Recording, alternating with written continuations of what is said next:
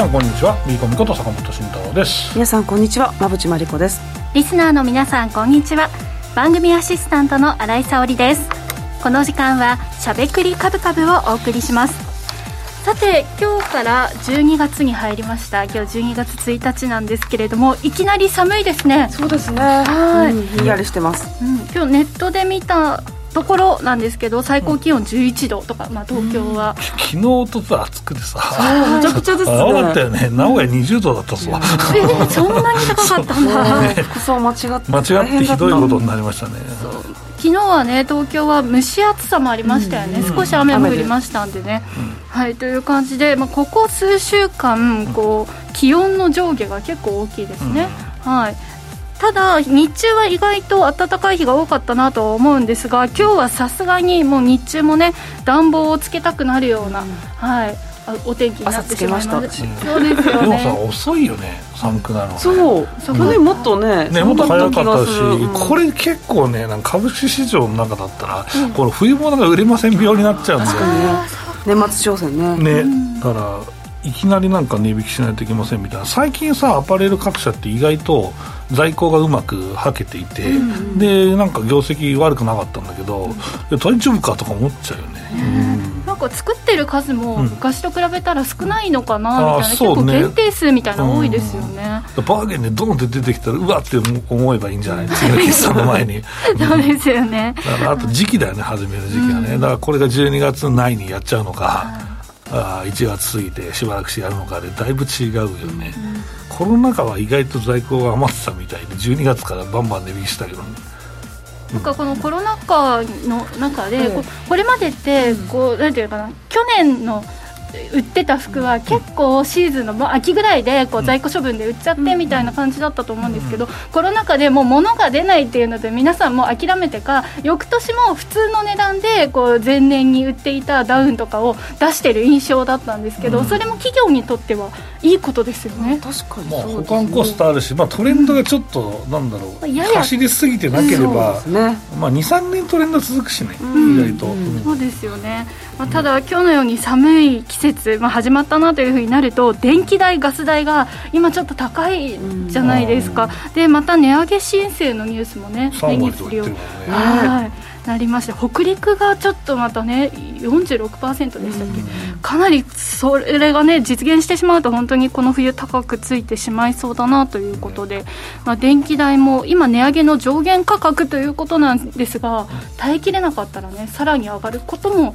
もしかしたらということです。いやその値段ね払うんだったらできれば安い電気価格で服を買いたいなと思いますよね。消費 に回したいですね。暖房つけずに服着る話言えない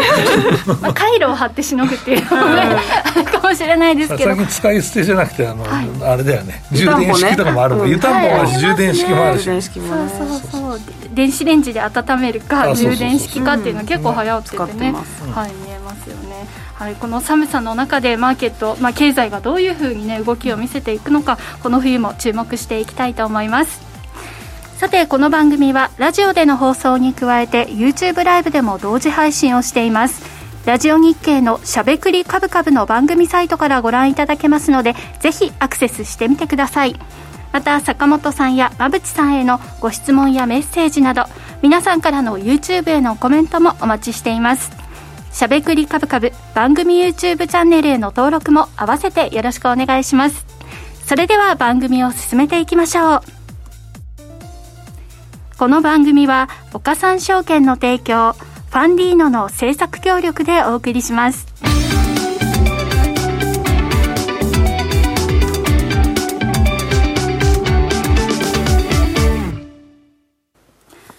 ここからは坂本さん、馬淵さんのお二人に足元の相場環境と今後の展望について伺っていきたいと思います。さて、今日の東京市場ですが、日経平均株価は5日ぶりの反発となりました。えー、前日、パウエル FRB 議長が講演で12月の FOMC での利上げ利上げ幅縮小の可能性に言及したことを交換し、アメリカ市場ではニューヨークダウ、ナスダック総合指数が大幅高となり、これを受けて東京市場でもリスクオン先行の地合となりました。ただ、大引けの東証プライム市場では、値上がり銘柄数620に対して、値下がり銘柄数が1150となるなど、買い一巡後は伸び悩む展開となりました。さて、この試合で、馬淵さん、坂本さんがどういうふうに市場を見ていらっしゃるのか、えー、先週からの進捗も含めて解説いただきます。はい、えー、とそうね、新井さんがさっきお話していただいた通りですね、トピックとしては、あまあ、この利上げがね、意外と緩やかになるんじゃないかとか、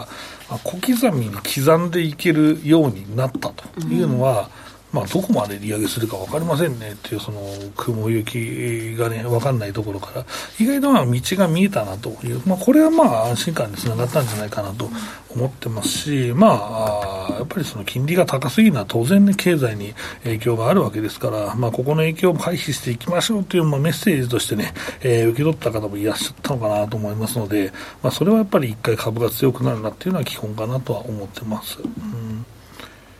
本当に大きく反応したなという感じがありましたね。も含めて株もね、うん、反応しましたね。うん、では資料はい、そうですね、資料からいきましょうか。そうですね、はい、はい、えっ、ー、と、中古住宅販売制約指数とかを見てみると、ここはやっぱり少し鈍化というかね、5か月連続で低下しています。まあ、ローン金利が高いので当然これはそうかなというところ、うん、もう一つ GDP の改定値も出ました。これプラス修正情報修正になっているので中身を確認していくと個人消費が上振れ設備投資も底堅いというところなので、やっぱり足元の数字は強いのかなということですね。うん、で、えー、今晩ですね、えー、PCE デフレーター、消費に関する数値、そして明日以降ですね、えー、雇用統計、こういったものが控えているというふうな流れになっていますね。うん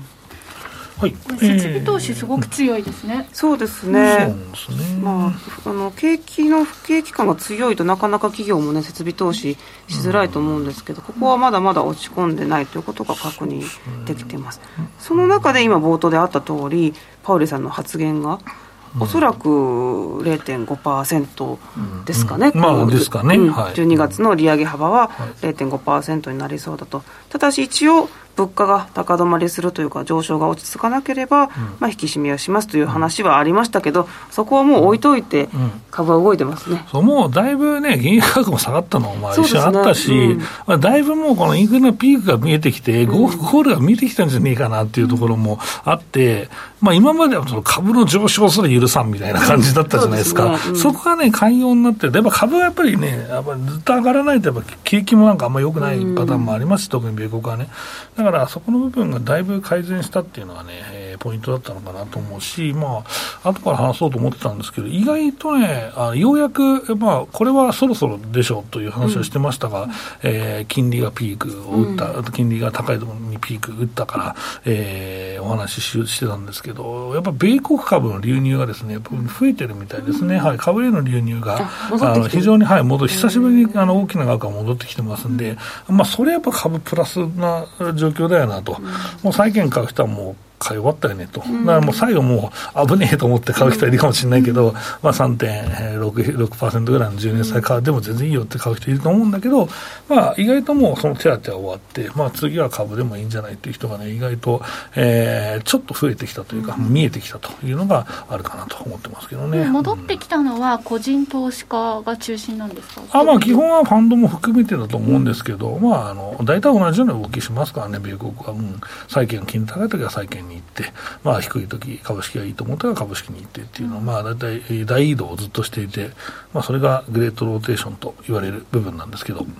まあ、そんなのがありまして、意外とね、えー、明るい状況が続いていて、えっと、馬渕さんの知らなかった、こう、ブラックフライデーの話とか、うん、まあ、サイバーマンデー含めてですけど、はい、あの、意外と良かったみたいですね。うん、ね。1%ぐらいかな、前年よりは、えー、売り上げが伸びたようで、うん、まあ、1%がいいのか悪いのかっていう話もあるんですけど、まあ、意外と、うん、でも値引きを結構しているんで、そこはどうかなっていう話はあるんですけど、まあ、消費自体はまあ悪くないという状況だったかなというところですかね。はい、すみません、続いてお願いします。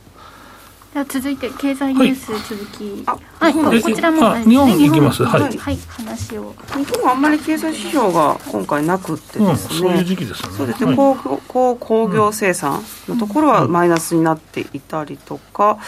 今日そうですね、うん、えっ、ー、と法人企業統計が出たんですかね、うんうんうん、そのあたりの数字とか出てきたりはしてきています、なのでどちらかといえばニュースベースでちょっと確認したいと思いますけれども、まあ、この日銀の保有国債に含み損っていう話なんですが、これは別にあれですよね、債券価格が下落して、現状、含み損が出てるけども、一応、満期を、まあ、前提としてやってるから、出ない、なるほど、なるほど、どう理解まあまあ、一応、えー、っとそうそう、僕もまあ保険会社にいたんで、保険会計で見てたんですけど、まあ、満期保有とかさ、あとはまあなんだろう。えーと、その他とか売買目的とかいろんな保有が、うん、部分があるんだけど、まあ、満期は、うんまあ、満期で持ちますっていうことなので、うん、まあ、実際のところ、うん、含み損が出ても、うん、まあ、ちょっとまだ日銀の会計はちょっとわからないんだけど、うんうん、まあ、そこは、えー、っと、まあ、自家評価しないような形、まあ、一応出すけど自家評価しないっていう形になってるのかなとわかんないですけど、まあ、まあ、満期で持つっていうことを定義してあるんであれば、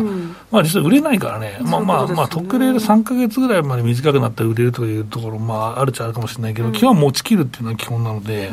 だから、これは意外とまあ、数字としては出るけど、うん、まあ、それで日銀が潰れてしまうということは、まあ、ないないということですよね。ことなのでそこまで、まあ、あの大きく報道されてましたけども、うん、まあ、心配しなくてもいいようなニュースだったのかなという、まあ、そうですね、うん、でもまあ逆にこれだけこれだけしか金利上昇したいのに、えー、この損が出るっていうことは、これはものすごい感濃度だから、金利上昇って本当にまあやばいよねっていうのはありますけどね。でこれだけ出るので、2%とかでもさ、これさ、逆にさ、満期保有で持ってる場合はさ、うん、テーパリングするとき売れないよな。どうするんですよね。いや、もう、もう持ちきるしかない。だからアメリカみたいにこの償還した分は、だから再投資しないっていう。ううだからもう売るっていうのはもうもうできないできないから、基本は。最後まで持って。うん、まあ、そんなようなエクスキューズがついてるのかなわかんないけど、基本は満期で持つってことだからね。と、いうことですよね。そうそうそう。これは含み損は含み損っていうことで。確定されてない、まあ、確定、うん、まあ、うん、そうそう、含みだから。確定損じゃないから。そうですよね。結構 SNS 上でも、まあ、これはそんなに、そんな反応する必要ないんだよっていう方の意見とかもね、多かったです両方、はい、ありましたけど。やっぱもう超単位の金がうろうろすると、意外と ね、みんなしびれますからね。まあ、それでみんな大好きなのは、あれだろ、日銀の GPI、GPIF か、GPIF の株の損が出るとさ、ものすごいなんか、新聞にドーンって出るじゃん。利益はあんまり出ないけどなっていう、うそうそう、利益を出してるんですけど、ちゃんと。あれ、なんなんですかね、まあでもやっぱり。みんなの年金だから損するなと思って、それを知らせなきゃっていう考えなのか、ね、あれなんですかね、でも利益が出てることもね、ちゃんと報道しないと。結構減点方式ですもんね。まあ、そうなんだよ、だから株式に、えー、お金入れてるんだから、もうしょうがないよね、それはね、でも入れてよかったと思うよ、あの時期から。そうそうそうそう、皆さんの年金は、今のところはですね、えー、まあ、年間4%ぐらいで配当っていうか、その利回り回していかなきゃいけない設計になってますけど、もうよかったんじゃない？株にしといて、ね、僕はそう思いますよ。してくれてよかった、ね、まあ、買い方については最初いろいろありましたけどね。で一方、まあ、この一部ね、日本の政策転換があるかというところで、金利も上昇しているので、はいまあ、円高含めて自動車株が売られるとか、都合が良すぎますね、円安の時にあれだけ反応せずに、円高の時に反応するんかいっていう。いや、いや、いいね、馬渕さん。あんまり、あんまり馬渕さんから都合がいいとか、いやいや、いいいいよ。坂本イズムをそうそうそう、ついちゃって、なんか俺が、1年も一緒にいるから。そうそうそう、1年ぐらいなんですよっていう話だけど、いや、久しぶりなんか俺が言おうとしたことを馬渕さんが言ってるから大丈夫かと思って。お、成長した。このくらいだったらテレビで売れんぞと思うんだけど。そうそう、それでも、いや、そうだよ。そうですよね。そりゃそうだよ。俺言うことなくなっちゃったじゃねえか。いや、いいんだよ。それでいいんだよ。そうそう。だからまあ実際そうなんだよね。うん。だから、まあ出口はでも僕の見通しでは、まあ、出口の前にさ、テーパリングが日本はしなきゃいけないし、物価が上がってからやべえやべえってなるわけだから、そこはまあしばらくないんじゃないかなと思ってますので、まあ、うん、日本はこのまま黒田さんがお辞めになる前に、ちょっと政策転換の、うん、足跡というか、うん、まあ、ちょっと取っかかりというか、フックをかけて、そう、はい、じゃあなっていうのが、次の方が自由に、まあ、決めれるから、そこの優しさは見せるんじゃないかなと思ってるんで、その優しさが、もうこれ金利上昇やみたいなミスリードが、またこれさ、エコノミストの皆さんいるでしょ、ここの番組聞いてる人いないと思うけど、何回彼らのレポートにですね、この黒田さんがその取材人中にですね、日銀出口と書いたんかと。確かにめちゃくちゃありましたね。むちゃくちゃあったでしょ。むちゃくちゃあって、それを信じた人はかわいそうじゃないですかって話な、外しすぎでしょって話なんだけど、彼らには外しすぎじゃないですかって言ったら、いや、日銀は実質テーパリングしてんだと。だって ETF の買う量を減らしてんじゃねえかって、いや、それとさ、利上げが違うじゃないですか、みたいな話になって、で、あとは、うん、金利上昇も、まあ、ちょっとヘッジファンドがわーって買った時も、うん、あの、ほら、上がったじゃないですか、出口あたり、いや、また日銀がオペレーションしてますけど、みたいな、うん、何回やったんですかって話はちょっと長くなっちゃったんですけどね。はい。そうですね。見極め難しいですね。面白い。だから、グラデーションがあるということを理解した方がいい。あるし、そう。私、やっぱ株式投資家は、それを真に受けると意外と、うん、うんって最初の出口やっていう時にメガバンク買った人は、あの、全然上がらないのが逆に下がってるじゃないかっていう人もいるかもしれないですけど、配当で結構儲かってんじゃないでしょうかと。今ね、はい、人気ずっとだと5年持ってたら結構な配当だから。5年耐えられていたらですね。いうのもあるんですよっていうところで、まあね、一応一旦なんだけど、でもやっぱり金利上がるときにね、メガバンクだと、えいうふうに思いますというところですね。はい。ここまでは坂本さん、馬淵さんのお二人に足元の相場環境と今後の展望について伺いました。続いてはこちらのコーナーです。坂本慎太郎の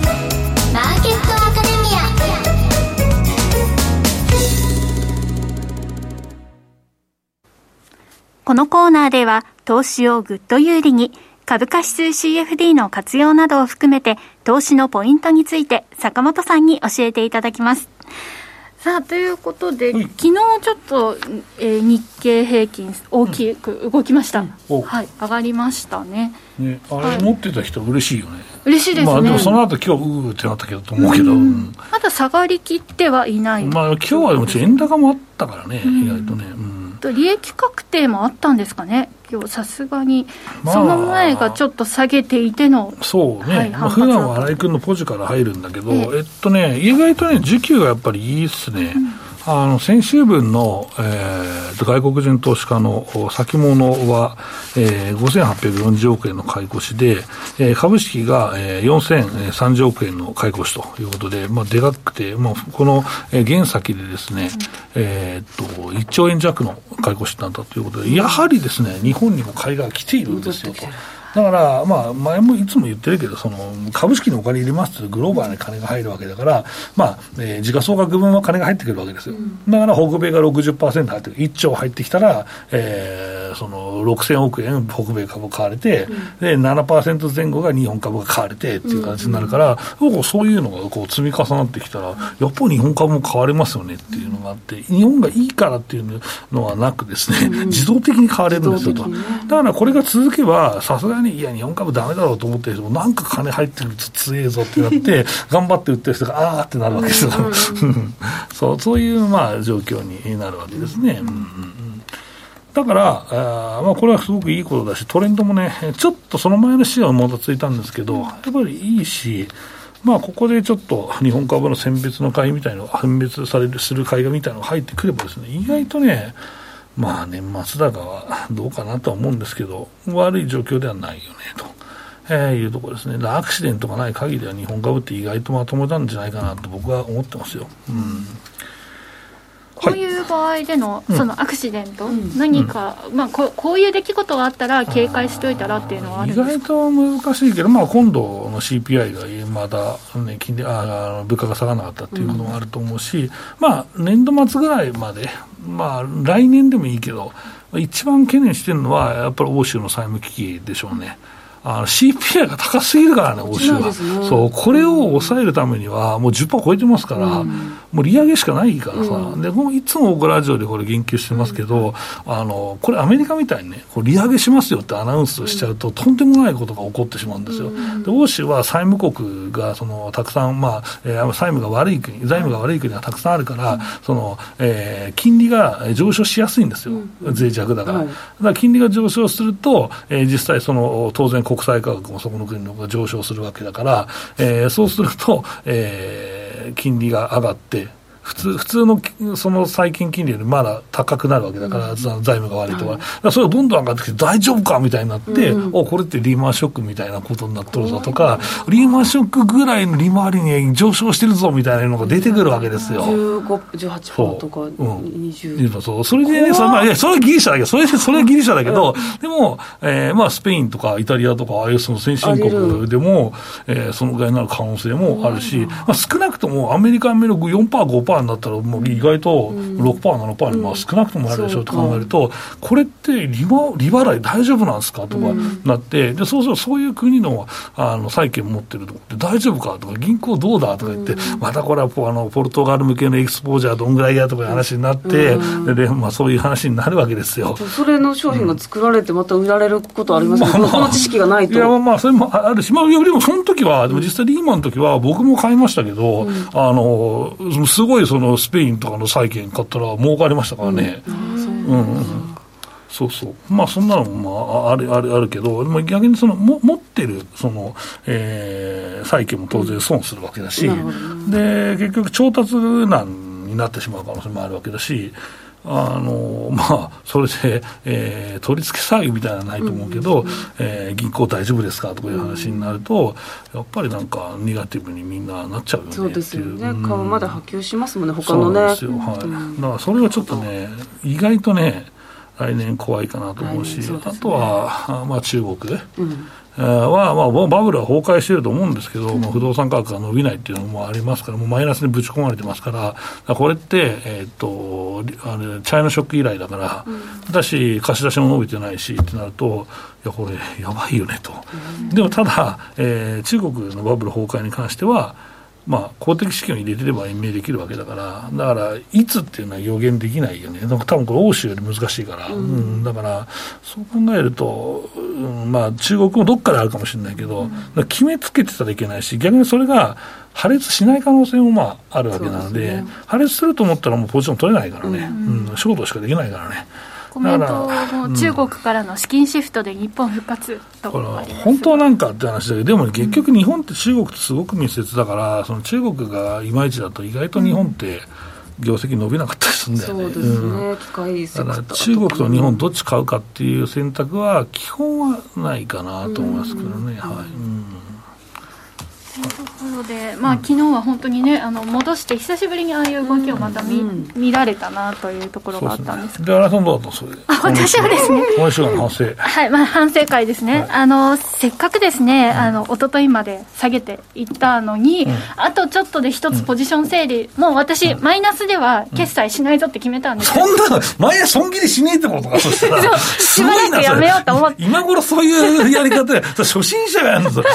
マイナスで決済、損切りが多いから面接で決済しないみたいな人は、初心者に見られる。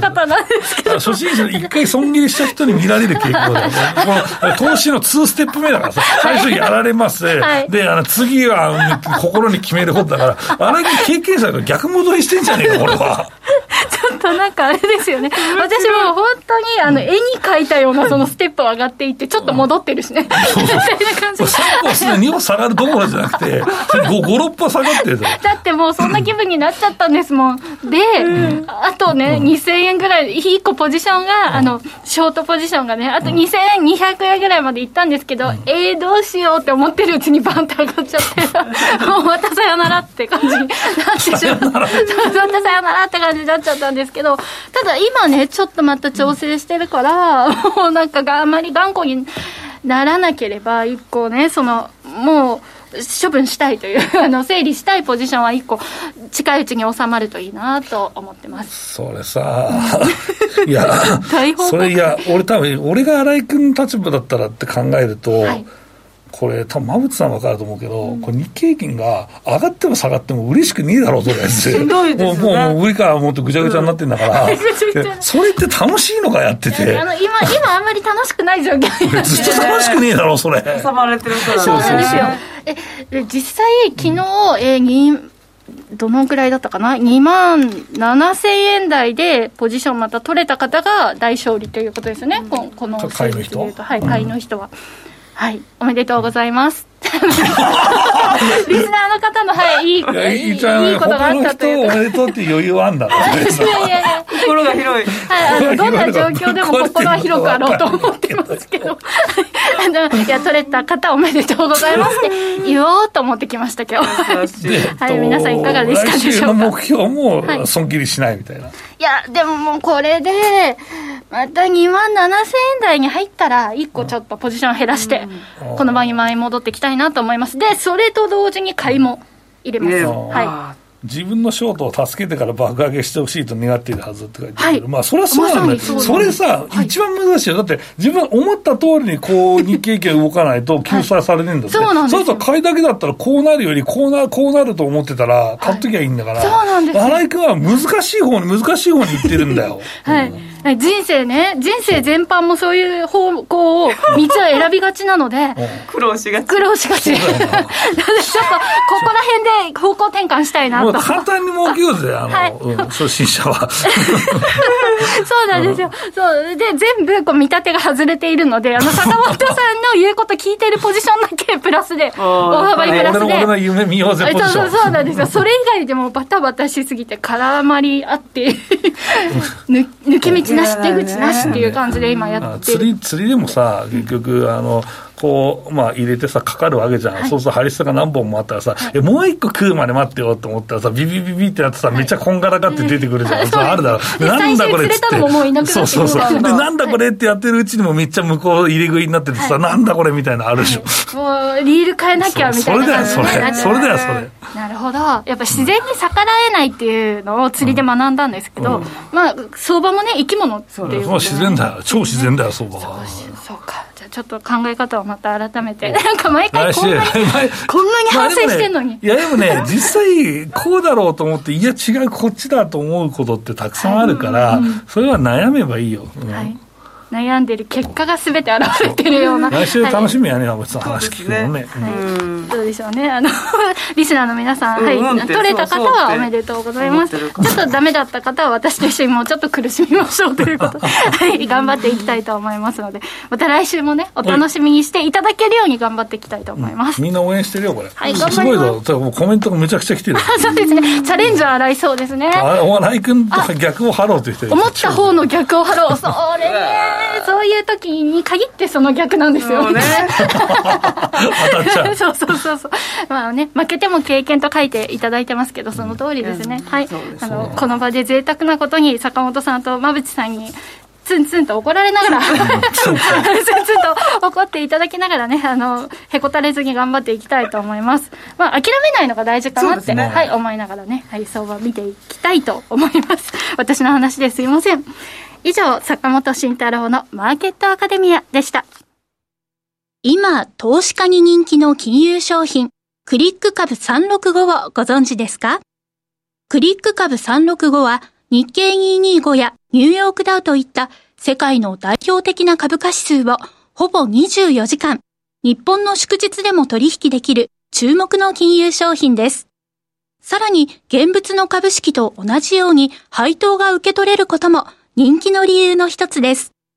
人気のナスダック100も新登場。ますます盛り上がるクリック株365を岡さんオンラインで始めてみませんか？岡さんオンラインでは新たにクリック株365講座を開設されたお客様を対象に最大5万円のキャッシュバックを実施中です。詳細は番組ウェブサイトのバナーから。クリック株365なら岡さんオンライン。当社が取り扱う商品等には価格変動等により元本損失、元本超過損が生じる恐れがあります。投資にあたっては契約締結前交付書面等を必ずお読みください。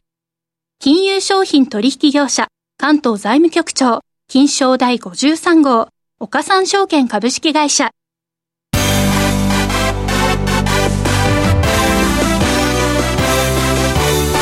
馬淵真理子の10分で教えてベンチャー社長このコーナーではこれからの日本で活躍を期待される起業家、ベンチャー企業の社長に焦点を当てていきます。これからの成長企業のキーワードが分かれば投資の視点としてもきっと役立つはずです。今日は株式投資型クラウドファンディング最大手のファンディーノで紹介しているベンチャー企業株式会社スミカ代表取締役月立海人さんにスタジオにお越しいただいています。それではここからは馬淵さんよろしくお願いします、はい、よろしくお願いします、えー、月立さんは中高生の進路相談に多様性をということで、えー、中高生向けのキャリア教育×社会人研修。これをオンラインでやっていくというカナウというサービスを展開されていますがこれはどのような事業なんでしょうか？はい、えっとまあ、弊社は2021年に設立をした北海道初の、まあ、教育とテクノロジーを組み合わせた小江戸テックベンチャーで、まあ、いろんな中高生がですね進路相談あ進路に悩んだ時に、こうオンラインでいろんな大人に直接進路相談ができるといったサービスでございます、北海道が、まあ、本社があるあそうですね。冬季は北海道。でも今日は、えー、この直前までピッチコンテストに出てらっしゃるそうです。もう目立とうと思って。すごいですね。いろんなところで、はい、起業家精神が素晴らしすぎますね。ありがとうございます、え。ー、坂本さんどうですかこのサービスは？そうですね、うん、このまあ社会人と中高生、えー、とのまああ対話で多分進路相談とか受けると思うんですけど、えー、でもどんな方がどういうその参加をしているのかっていうのを、まあ、現状を教えていただけたらと思います。お願いします。はい、ありがとうございます。と基本的には僕も札幌なので、はい、札幌の高校さんを中心に全国3校の、はい、まあ、夏休みに初めて実施したんですけども、うん、420名の生徒に使っていただいて、うん、で企業さんもまあ札幌中心に、まあ、オンラインなので場所は問わず、全国28社49名の方がですね、うん飲食店の方もいれば建設業とか、うんうん、あとは保育とかいろんな立場の方がご登録をしていただいて、夏休みに120回の進路相談プログラムを実施することができました。こちらは、えっと、高校生なので高校を卒業して就職される方という方でその将来を見据えてそのえー、まあ、このプログラムを提供しているということになるんでしょうか。そうですね。あの、はい、99%が大学進学に。でですよね、はい、なので先を見据えて逆算して大学選びをしてほしいっていう先生だったり学校さん。そういうことですね。はい、はいなんか採用職は極力出ないようにしています。そうなんですね、そこはすごく重要内容が分かりました、僕もたまに母校で講演さ、してって言われてすることもある、まあ、高校ですけどね、はい。まあ、そこもありますし、はい。まあ、先見据えて、うん、っていうことは今やってるみたいですね。いろんなところで。はいまずまあ学校と連携してさらに企業さんと連携してそこをマッチングするというプラットフォーム。そういうことですね。なるほど、はい、じゃあマネタイズはどこから発生しますか、はい、基本的にはまあ、企業、うん、えー、あと学校と両方から。いうといただいてて、まあ、学校はあんまり赤字にならない程度で、うんうん、企業さんからこうこれを社員研修の一環としてこう導入いただいているので、まあ、社員研修費だったり、あとはどちらかというと、まあ、そういうファン作りみたいなところに夢も込めて、出していただいてます。人前で話してこいみたいなそうそういうのもやっぱりそうですそうです、若い若い社員とかね結構。結構なかなか人前で立つことが少なかったりする人に、まあ、あえてこちらも側もこういきなり進路相談するじゃなくて、こう社員研修としてコーチングだったりファシリテーションだったり、まあ、そういったことをお話し学んでいただいてアウトプットの場として進路相談っていうのをやってたり、えー、その社員研修いいですね、スキルもアップできるし、面白そうですね、ありがとうございます、えー、これは何かこう企業さんの選定とかあるんですか、は特にはなくてですね。申し込まれたら、はい、申し込んでいただいたら、まあ、実際に受けていただくんですけども、まあ、そこで結構いろいろなんかどういうふうにいろんな変な音ネタどうすんだみたいな言われるんですよね、すごく心配ですよ、はい、なので、まあ、変な影響受けたらみたいな、はい、こんな質問あるんじゃないかとかどう対応したらいいのか。話しすぎて怒られたことあるんだよね。真実を話しすぎんだって言われました先輩に。そのあたりは何かサポートされてるんですか？そのあたりをまさに研修を通して、まあ、あのキャリアの棚卸しとかもするのと、あとまあ大人って伝えたがってしまうんですけども、どちらかというとやっぱり聞くことが大事なので、引き出す方法とかをコーチングだったりファシリテーションをこっちが提供することである程度目線が揃ったりとかですねこっちの思いが大事にしていただけるので、まあ、そこでそこをなくすっていうこと。話すだけじゃなくてとりあえずなんかワークショップまでいかないけどなんか考えさせるのをやれってよく言われましたよね、その例えばアンケートをやるとか、そうそんな話はありました、どうしてもアウトプットそうそうそう話すだけで講演っていうとそういうイメージじゃん。自分が自分になっちゃうけどそこにも気づきがあるんだよ何かやらせるという。そうですね。それはカリキュラムみたいなその社会社会人側にはメニューがあって、それを受けてからしか学生さんに接することできない。そうです、えー、今はちょっと大変なんですけどそれはするようにはしてサービスの質を担保するためにその50分間もアイスブレイク10分でその後企業説明会社説明10分、うん、その後25分で進路相談。で振り返りっていうのはパッケージとしても決めてるんですよね。そこにはめて喋るの結構難しそうですよね。結構企業さん困ってますね。ね。そうですよね、生徒全然リアクションしてくれないし。アイスブレイクが一番難しそう。そうですね。こっちが緊張しますからね。意外とね、はい。実際のそのこう仕組みというかあのど、はいどういうプランになっているとか、そういったところを教えてください。そうですね、まあ、会社はまず1人から参加できて、1人当たり6万円から参加できるようにしていて、まあ、人数が多ければ多くなるほど、まあ、割安で、3人だったら15万円で1人5万円とか、うん、10人だったら1人4万円で40万円というふうに割安にしていって、まあ、何人でも参加できるようにはなっております。うんはい面白い取り組みですけれども、はい、この創業の経緯、どういうふうにこうきっかけがあったとか、教えていただけますか、はい、えっと、僕、去年の3月まで高校で教員をしていまして、でその時に、まあ、僕自身、社会のこと全然知らないのに偉そうなこと言ってるなっていうのすごい 違和感があって、でそこからこう、相談を受けたときにいろんな人を紹介するようにしたんですね極力、でそしたらこう女優になりたいんですっていう子がいてでその似たような仕事をしてる人を紹介したらすっきりしてで女優のオーディションを受けて社3位になってで今でも女優活動大学生になってやってるっていうのを見て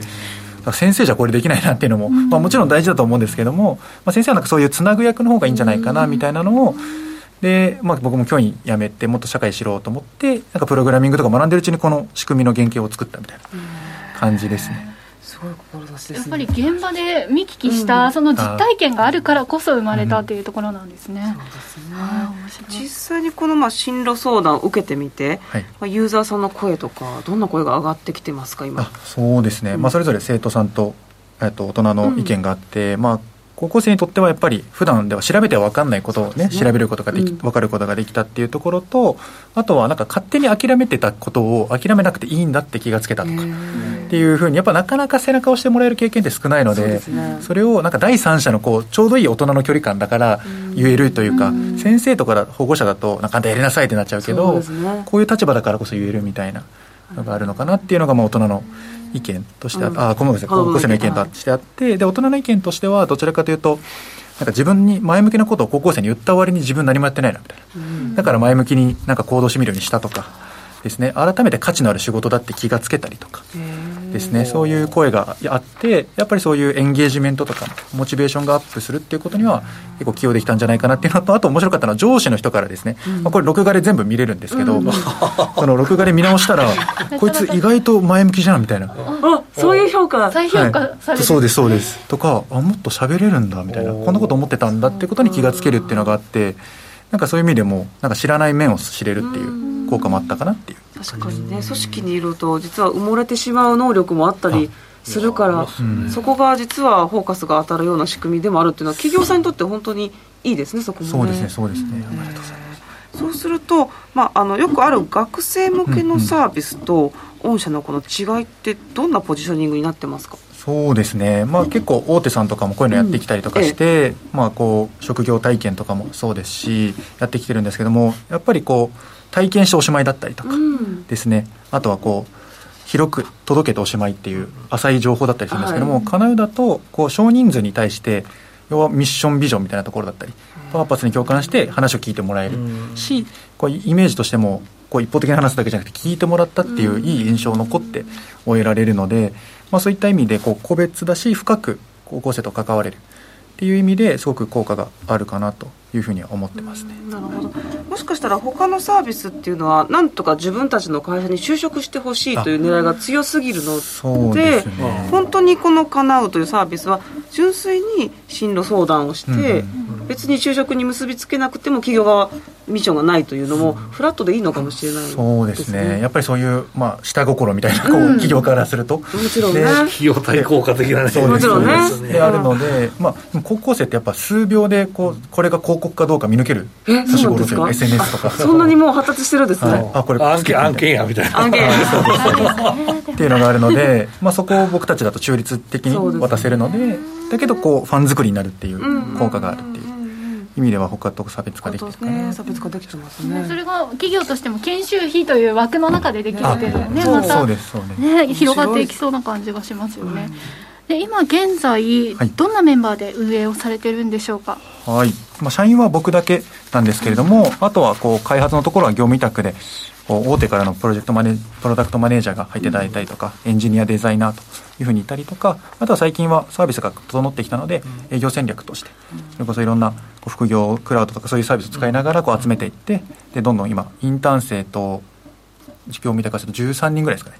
いてチームで今やってるっていう感じであとインターン生6人ぐらいですけど半分が教え子なんですよね。今大学生1年生だったので、面白いのでなんかそうですね。そういう意味ではありがたいな。っていう本当ですね。教え子と一緒に今、背中を見せてすごいいらっしゃ業した。これ今、えっと、話す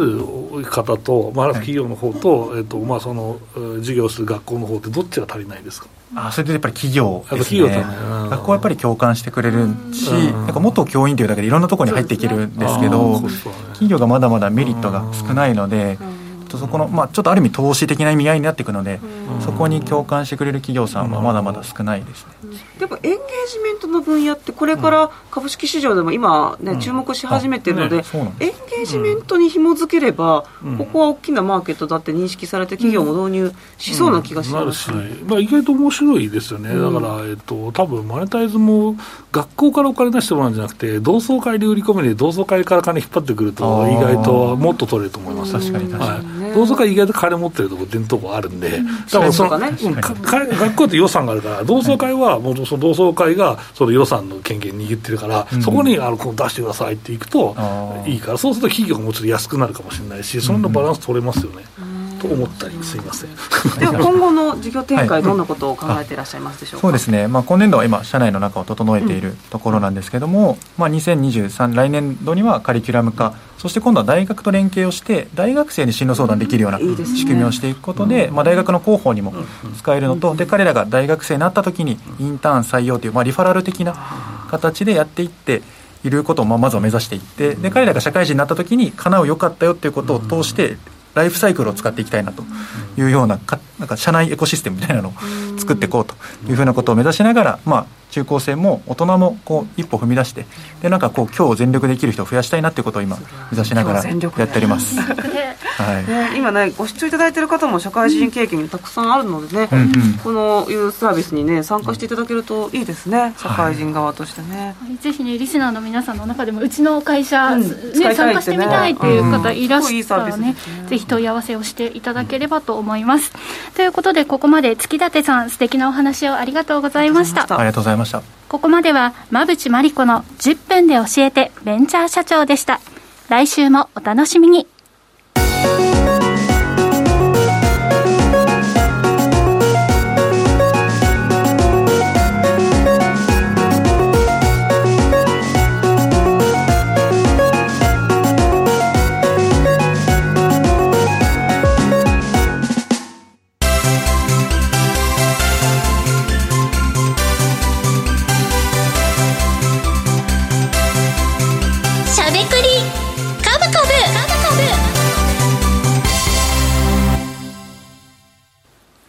ここからは坂本さん、馬淵さんのお二人が株式投資の肝となる銘柄選別のポイントや注目セクターについて喋りまくるしゃべくり株株のコーナーです。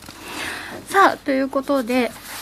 え今週のまあ、目線といいますか、お二人が注目していらっしゃるセクターについての解説も含めてお願いします。そうですね。いやでもずっとなんか、もう年末まで捨て株でいいんじゃねえっていう話ですけど、ね、捨て株の話毎週したらつまんないからさ、今日とかもすごかったよね。もういろいろまあ見てましたけど、まあでも、好業績の銘柄もちゃんとカバーしようかなというところで、うん、今日はそういう話をしたいと思います。はい、好業績と言いますと、どのあたりかなという、ね、まあそうですね。やっぱり輸出関係というか、うん、まあ、為替、えー、含めて、まあ、輸出で儲かるような企業がいいんじゃないかなと思います。はい。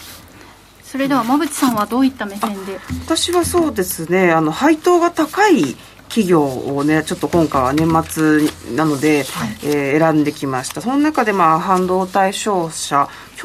去年もこれぐらいの時期というかね、うん、あの、めちゃくちゃ強いな、うん、すげえ業績が、ね、業績が良いのででかつ配当もいいのでまあまあ配当またいでもいいのかなというところで今のタイミングでちょっとご紹介してます、はい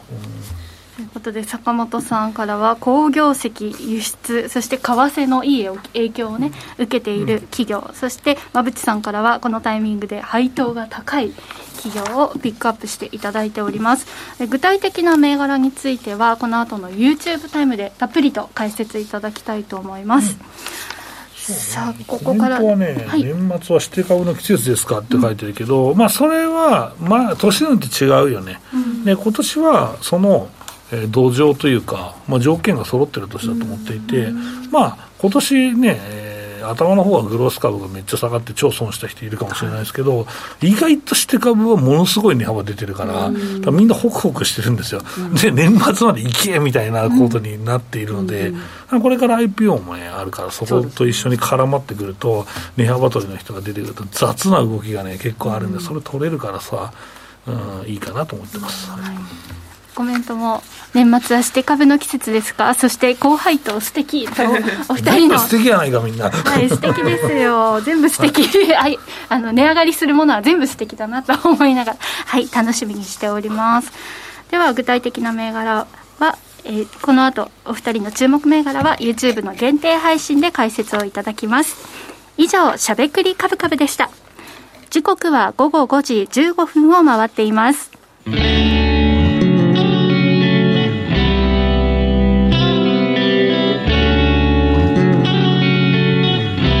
しゃべくり。カブカブ。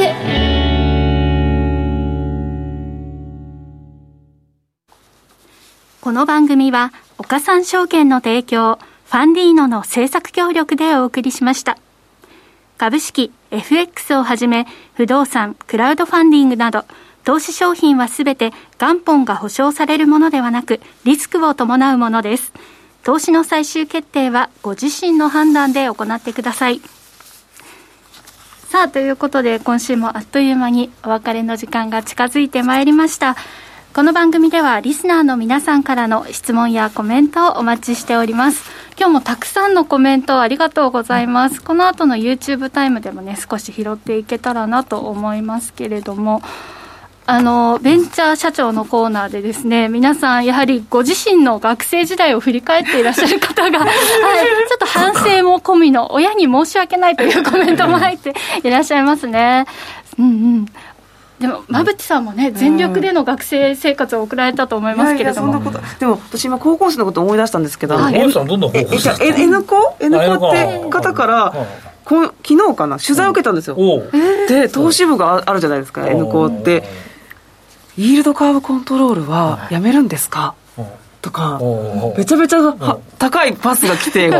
それしかも京都の子なんですよ。めっちゃ嬉しかった。なんか、こんなに高校生の金融リテラシーが上がってるんだって、普通の30歳よりも知ってるんですよ。まあそうね、実際、まあ自分で口座持ってやってる人もいるだろうし、そう、だから、そう。今、漫画もあるよね。あそうそうそう、うん、そうなんあのねなんだっけ？えっとね漫画があるよ今。N 校の。N 校じゃなくてあのスクール的なその高校生が株やる漫画があるあそうかそうか。今連載されてる。うんうんうん、あ今まさに連載中なんですそうだよ、えー、そう。だからねボーっと上がってきてますよ。